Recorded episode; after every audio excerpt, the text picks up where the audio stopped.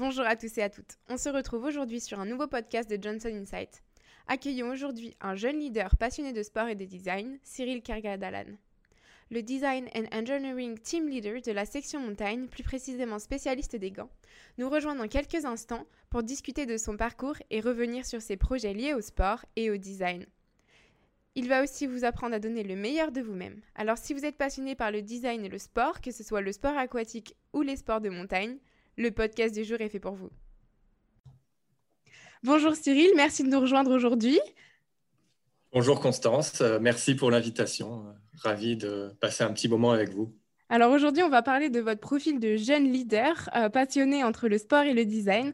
Donc pour commencer, j'aimerais revenir sur votre parcours d'études afin de vous connaître un peu mieux. Plus jeune déjà, vous aviez l'air passionné par les sciences et le sport. Entre la natation et le rugby, rien ne semblait vous arrêter. Durant vos études, saviez-vous déjà que vous alliez vous orienter vers le design et l'innovation?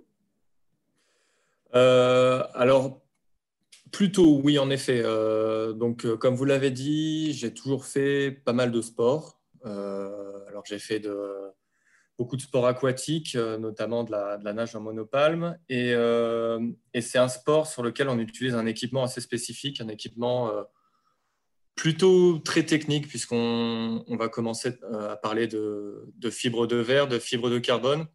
Et j'ai toujours été très intéressé par cet aspect équipement et du coup, très jeune, j'ai souhaité euh, en faire ma carrière, à savoir travailler dans, dans le domaine de, de l'équipement sportif, développer des, des, produits sportifs.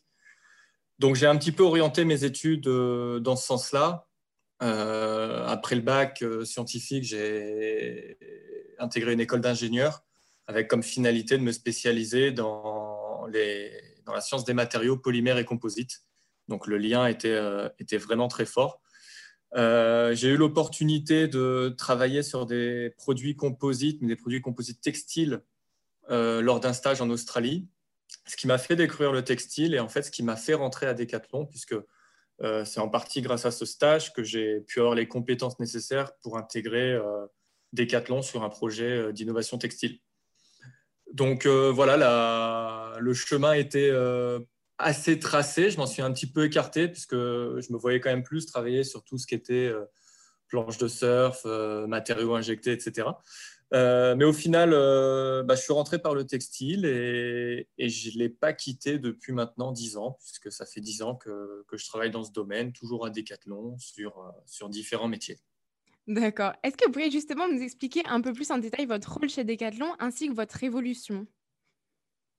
Alors, euh, bah, je vais peut-être commencer par euh, l'évolution en fait. Euh, donc, comme je l'ai dit, je suis rentré à Decathlon il y, a une, dizaine d'années sur un process innovant textile. Donc, c'était un métier qu'on appelait ingénieur composant et technologie. Moi, je n'avais pas vraiment de, portefeuille de composants à développer. J'étais plus sur le développement d'une solution innovante pour garantir la déperlance, donc la capacité de l'eau à ruisseler sur un tissu.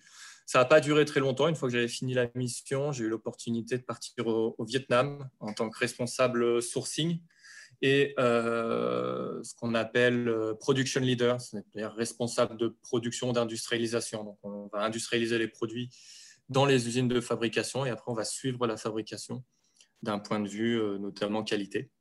Ça, ça a duré un an et demi. Et, et depuis 2012, j'ai intégré une des marques de Decathlon, donc euh, la marque Wedze, qui, est une marque de ski, en tant qu'ingénieur produit sur le gant de ski. Donc, ce qui consiste à répondre à un brief produit créé par un chef de produit et puis assurer toute la conception, le développement, le test du produit jusqu'à sa mise sur le marché. Donc ça, ça fait euh, huit ans que je conserve cette casquette. J'ai eu des périmètres euh, plus ou moins variés. J'ai commencé, commencé par le ski, je fais toujours du ski, mais j'ai eu d'autres périmètres entre-temps, euh, comme l'alpinisme, l'escalade, le hockey sur glace, le baseball, le football américain. Et aujourd'hui, sur cette partie vraiment conception pure, je conserve encore le ski et le snowboard, ainsi que le football américain. Mais depuis un peu plus d'un an, j'ai eu la chance euh, de pouvoir euh, évoluer encore un petit peu et de, de prendre l'animation d'une équipe de conception euh, produit, toujours, toujours basée dans les Alpes, et du coup, c'est une toute petite équipe centrée sur le gant, toujours le gant, c'est vraiment mon domaine d'expertise et qui rassemble différents métiers comme des enfin, ingénieurs produits, modélistes et designers. Et du coup, pourquoi est-ce que vous êtes penché sur l'univers de la montagne? Parce que moi, par exemple, justement, je m'attendais à vous voir créer des combinaisons pour le ski, des combinaisons de natation. Qu'est-ce qui vous a poussé vers cet univers?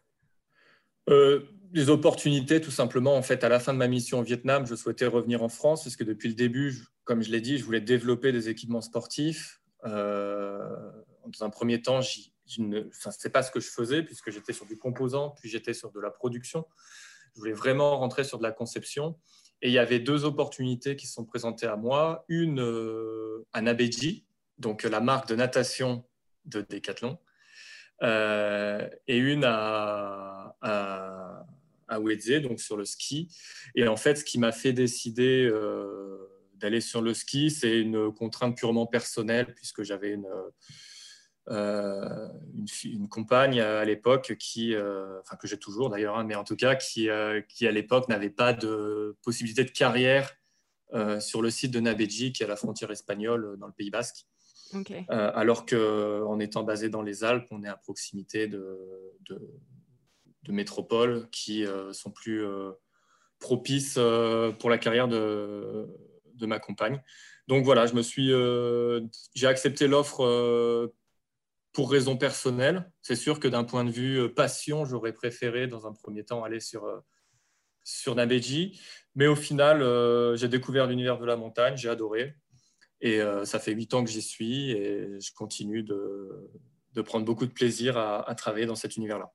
c'est le plus important. Alors, comme vous l'aviez évoqué tout à l'heure, vous n'avez pas seulement travaillé en France, mais aussi au Vietnam. Est-ce qu'il y a eu une différence entre le travail en Asie et en France Et qu'est-ce que vous avez retenu de cette expérience? Bah, autant sur euh, les différences et sur ce que j'ai retenu euh, de l'expérience, euh, il y a énormément de choses. déjà, je suis, quand j'ai quitté la France, j'étais dans une, j'étais au siège social de Decathlon, donc des milliers de personnes autour, etc. Je suis arrivé au Vietnam, dans le bureau, on était quatre. Donc c'était un contexte complètement différent. On était dans le contexte d'ouverture du bureau d'Hanoï. Euh, pour développer le business, d'où la mission de, sourcing. Euh, donc déjà, euh, on, est un petit peu plus maçon-architecte que, ce que l'on peut être quand, on est dans une équipe qui est déjà complètement développée. Et puis, j'étais le seul Français, donc mes collègues autour de moi étaient tous vietnamiens. Et bah, il y, a des différences culturelles qui sont, qui sont frappantes, mais qui sont aussi hyper intéressantes apprendre à découvrir cette euh, culture que je ne connaissais vraiment pas. J'étais quasiment pas sorti de France avant de, vivre cette expatriation. C'est vraiment hyper enrichissant et, d'un point de vue personnel, d'arriver dans une ville que l'on ne connaît pas, où vraiment on connaît absolument personne, ben on, repart vraiment de, zéro. Donc on se reconstruit une vie et on se construit un projet professionnel on apprend un nouveau métier aussi, hein, puisque je suis arrivé euh, là-bas, j'avais jamais fait de sourcing de ma vie. Hein. j'avais 23 euh, ans, je sortais, euh, ça faisait même pas un an que j'étais sorti de l'école. Donc, ouais, vraiment très, très enrichissant. ça fait un peu bateau de dire ça, mais c'est quand même une, école de la vie, quoi. Enfin, on, est livré à soi-même et puis puis faut, faut avancer. Donc, euh, c'est ce que, ce que j'ai essayé de faire et, aujourd'hui, j'en retire que du positif. Tant mieux, alors ça vous a vraiment marqué à ce qu'on peut voir. Du coup, enrichi de vos diverses expériences, quelles sont les qualités qui sont selon vous nécessaires pour réussir vos missions actuelles en tant que leader? Alors, les qualités d'un leader, euh, je pense qu'il faut, dans un premier temps, avoir une très bonne écoute. Euh, en tout cas, c'est la façon dont je le vois, puisque le, la plus grande des responsabilités du leader, c'est d'assurer le bon développement euh, des personnes dont on a la responsabilité. Euh, à Decathlon, on a tendance à dire qu'on a le droit à l'erreur et on apprend de ses erreurs. Par contre, on ne peut pas trop faire d'erreurs quand c'est des personnes qui sont euh, dans la balance. pour le coup, on, doit vraiment faire très attention. Donc ça passe par beaucoup d'écoute, beaucoup d'analyse de, signaux faibles, beaucoup d'échanges. moi, je prends la, sincérité. Quand les choses vont, il faut les dire. Quand les choses ne vont pas, il faut les dire aussi. donc voilà, c'est peut-être la, responsabilité principale, la qualité, j'ai envie de dire, principale de, pouvoir écouter et, savoir quand les choses vont, quand les choses ne vont pas. Et puis la deuxième, c'est quand même d'être exigeant. Euh, exigeant envers soi-même, mais aussi envers euh, les personnes de l'équipe. Euh, parce que c'est au travers de cette exigence, toujours bienveillante, hein, mais que, que l'équipe peut se développer et que l'on pourra, que l'on puisse atteindre les cibles du projet. Donc vraiment mettre l'empathie au centre pour que ça fonctionne bien. Donc, en tant que leader de cette équipe de design et d'ingénierie, comment est-ce que vous tirez le meilleur de votre équipe? Quelle est votre recette secrète? Alors, j'ai vraiment pas la prétention d'avoir une recette secrète, surtout que ça fait euh, juste un peu plus d'un an que j'ai cette responsabilité, donc je suis quand même en, phase d'apprentissage. Euh, par contre, la condition euh, indéboulonnable pour que ça marche, c'est la confiance. Euh, il faut faire confiance aux personnes et comme je l'ai dit, on fait des erreurs. Les erreurs, euh, bah, c'est pas grave, surtout quand on parle de produits, quand on parle de projet. Bah, faire une erreur, bah, peut-être que ça peut faire perdre du temps, peut-être que ça peut faire perdre de l'argent, mais en tout cas, ça fait, ça fait progresser, ça fait apprendre. Quelqu'un qui fait une erreur, généralement, euh, il ne la fait pas deux fois. on prône beaucoup la responsabilité dans l'équipe. Donc, donc, on fait vraiment confiance. on donne une autonomie vraiment énorme on est toujours là en soutien, mais autonomie et confiance, c'est vraiment ce qui fait que ça marche. Parce que de toute façon, les personnes qui sont dans l'équipe, elles ont été recrutées sur ces critères-là. Donc, euh, elles en sont capables, il n'y a aucun souci. Et il y a vraiment, il y a quasiment aucun risque à faire confiance en fait. à la fin, on finit toujours gagnant. Et, euh, même euh, quand parfois il y a un risque perdant, on capitalise dessus. Donc, on est quand même gagnant à la fin. Et comment vous rebondissez après un échec? Bah, ça, dépend de ça dépend ce qu'on appelle échec. Euh, j'ai pas forcément envie de dire. vous avez des exemples. Oui, non, non, mais si. Enfin, il y a des choses qui marchent pas comme on le souhaite mais des, échecs euh, sonnants et trébuchants, euh, j'en ai pas énormément en tête euh, dans mon quotidien, en tout cas dans, le métier, mais que ce soit chez moi ou autour de, autour de moi. Il y a des fois où ça marche pas comme on le souhaiterait. Et bah, parfois, il faut, dans un premier temps, corriger le tir quand c'est possible. Ça, ça reste l'urgence absolue. Et une fois que le tir est corrigé, et ben là, on fait une introspection, on on essaie de trouver la, route cause de pourquoi ça n'a pas fonctionné une nouvelle fois pour, euh, faire mieux la prochaine fois, pour améliorer le processus euh, et puis pour, euh, pour continuer à, grandir, à se développer et à apprendre. Et du coup, pour arriver à grandir justement tous ensemble et à apprendre, est-ce que votre passion pour le sport, elle vous, aide à gérer les équipes? Par exemple, avec votre passé de maître nageur ou de sauveteur, est-ce que ça vous aide justement? Est-ce que vous pouvez vous appuyer dessus? Oui, oui. alors, c'est sûr. ça reste du contact, ça reste du contact humain, des relations humaines. quand on est entraîneur, il y a une relation qui est quand même assez, euh, assez importante avec le compétiteur euh, dans la victoire comme dans l'échec. Donc il y a beaucoup de dialogue, beaucoup d'empathie, beaucoup d'écoute. Comme dans le sport, en entreprise, en début d'année, on fixe les objectifs. On fait des points de passage pour voir si on est calé sur l'objectif. Et à la fin de la saison, tout comme à la fin de l'année, on, on regarde où est-ce qu'on est arrivé par rapport à l'objectif et ça nous permet de, fixer les objectifs suivants, et, etc., etc. Donc il y a vraiment, une grosse analogie entre le sport et, l'entreprise, et a fortiori dans une entreprise comme Decathlon, où de toute façon, euh, tous les décathloniens euh, sont sportifs. C'est un critère de, recrutement quasiment euh, dans l'entreprise. En tout cas, c'est une des valeurs de l'entreprise, la vitalité. Et donc on a cet ADN commun qui fait que ça se passe euh, de façon plutôt fluide euh, sur ces relations. D'accord. Donc vous dites au final que le management devrait s'inspirer des valeurs du sport et des techniques pour que ça fonctionne mieux. Et du coup, moi, j'avais une petite question de curiosité. Est-ce que pour le bien-être de vos équipes, euh, chez Decathlon, on procède parfois à des séances de sport ou des ateliers euh, entre les équipes? Parce que par exemple, je sais que chez Intersport, euh, il y avait des matchs contre Decathlon de football ou des choses comme ça. Est-ce que c'est vraiment quelque chose qui est mis en place? ah bah, Ça fait partie de notre ADN. C'est-à-dire que dès la création de l'entreprise en 1976, Michel Leclerc a écrit On fait du sport ensemble et on fête les victoires ensemble. Donc ça fait vraiment euh, partie de qui on est en tant que décathlonien. Et donc, euh, il n'y a normalement pas une réunion d'équipe, une réunion de service où on ne fait pas de sport. La pratique du sport est vraiment euh, présente dans le quotidien de, l'employé. Et ce n'est pas à côté du travail, c'est sur les heures de travail ou quand on est en réunion d'équipe, bah, c'est le midi, juste avant d'aller manger, etc.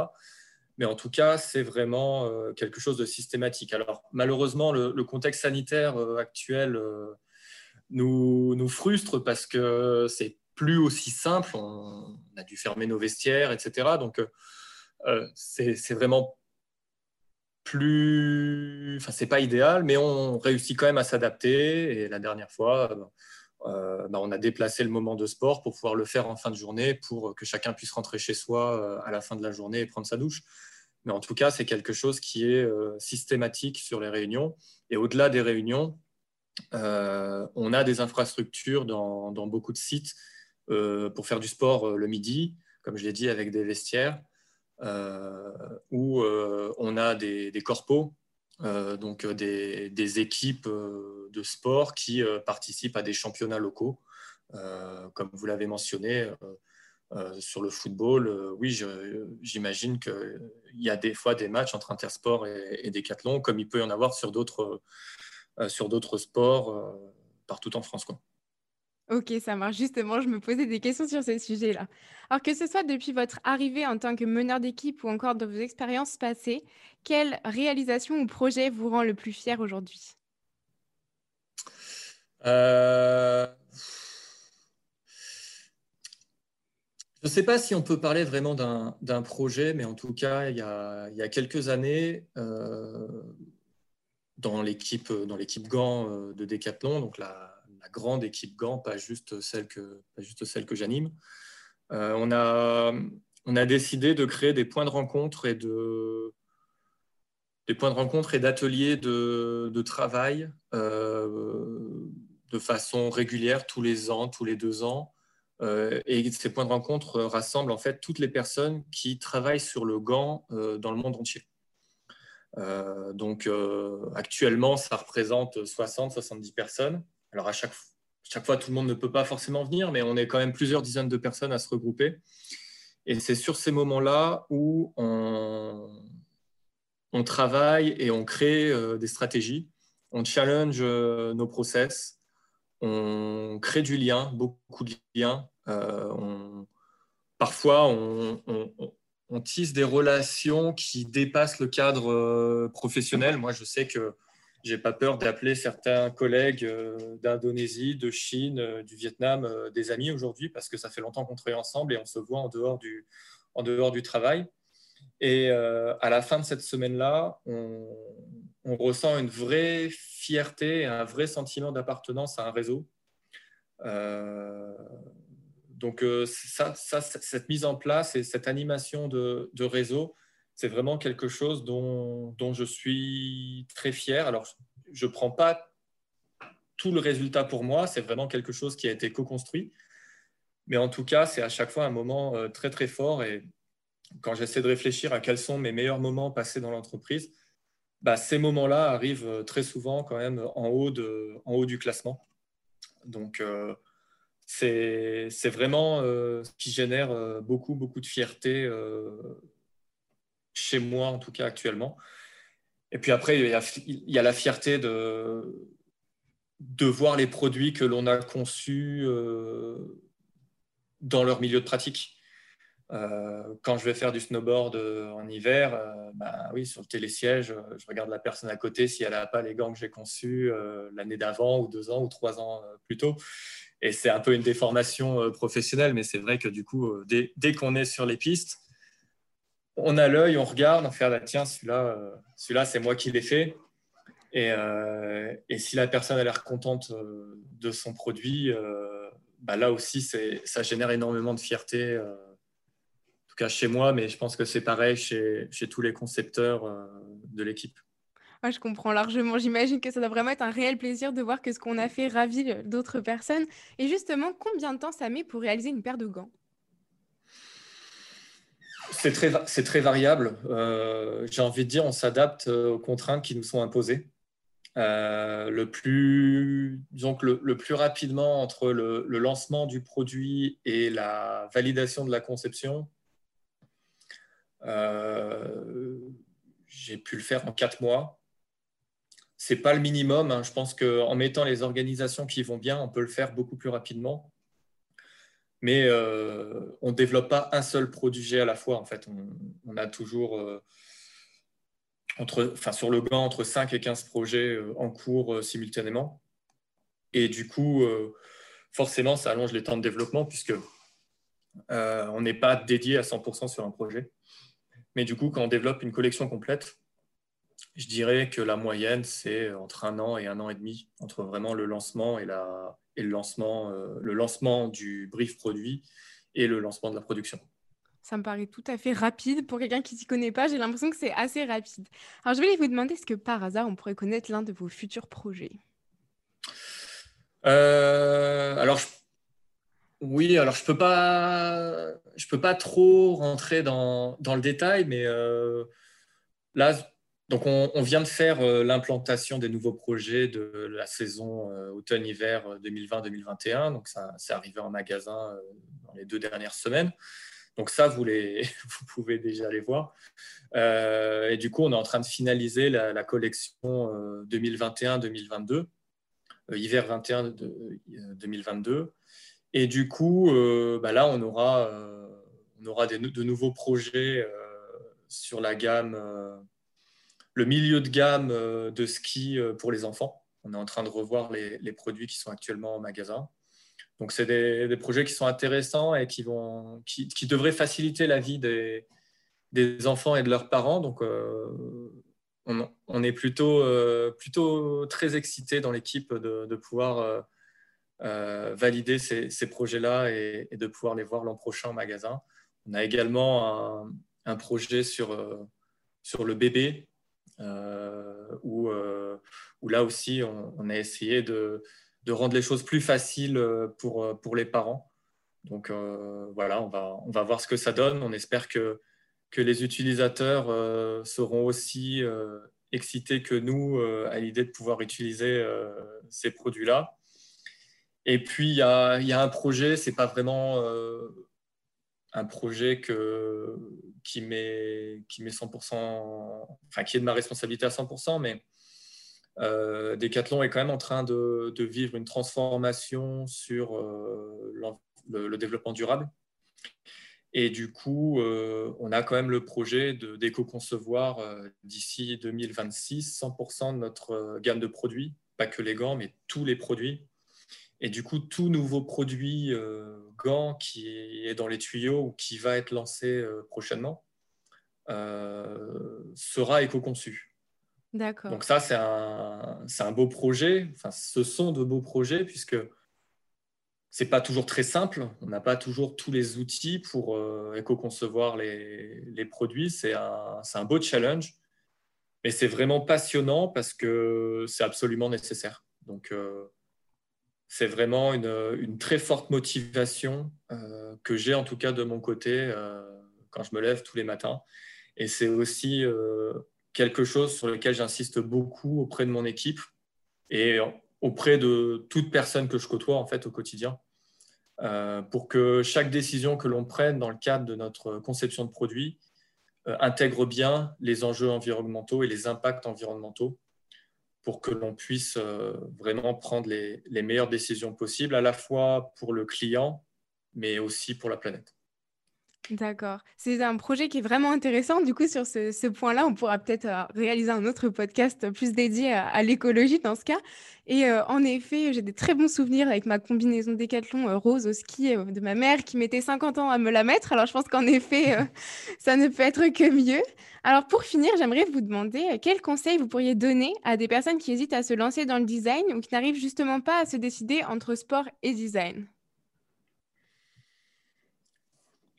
Déjà, euh, on n'est pas obligé de choisir entre sport et design. Moi, je n'ai pas choisi. Euh, et donc, il y a Decathlon, mais il n'y a pas que Decathlon. Le marché du, sportswear ou de l'équipement sportif est quand même très, très large et dépasse, euh, dépasse le, cercle de Decathlon. Donc, si quelqu'un souhaite vraiment faire du design tout en continuant de vivre sa passion pour le sport, il y a beaucoup, beaucoup d'entreprises qui sont capables de, le permettre. Donc, euh, moi, j'aurais vraiment tendance à dire ne choisissez pas.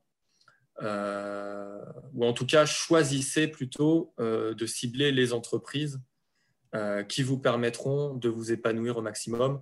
Il n'y a rien de pire que d'être dans une entreprise par défaut.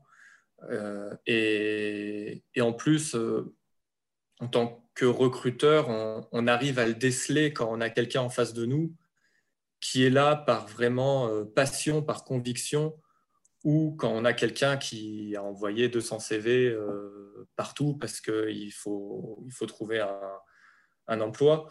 Euh, donc moi, ce que j'ai vraiment tendance à dire, c'est cibler, personnaliser vos, vos, candidatures et, et ne dérogez pas, ou en tout cas pas tout de suite euh, à vos valeurs et à ce que vous avez envie de faire.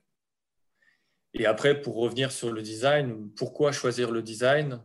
Enfin, le design, euh, quand j'entends design, c'est le design avec un grand D qui intègre vraiment la conception et, et le design tel qu'on l'entend en termes français, à savoir euh, dessiner les produits